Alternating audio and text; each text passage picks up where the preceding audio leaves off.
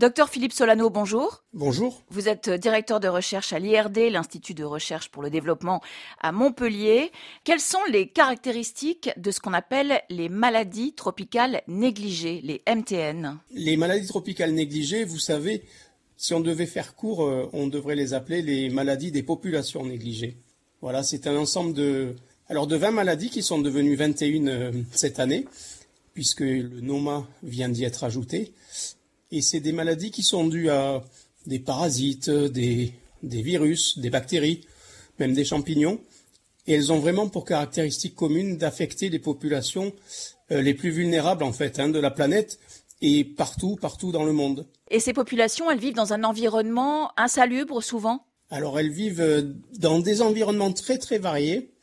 Elles ont souvent peu d'accès à un système de soins, à un système de santé. Et euh, évidemment, alors la plupart de ces maladies sont des maladies transmissibles, hein, donc soit par des insectes vecteurs, soit euh, par des contacts directs selon le type de maladie.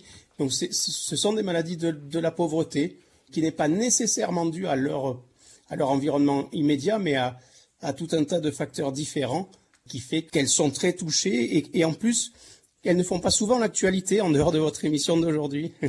Quelles sont les maladies tropicales négligées qui ont de bonnes chances d'être éradiquées d'ici 2030 Alors, l'OMS, l'Organisation mondiale de la santé, a établi une feuille de route pour toutes les maladies tropicales négligées d'ici 2030. Et euh, dans cette feuille de route, il y a différents objectifs. Là, vous avez parlé d'éradication.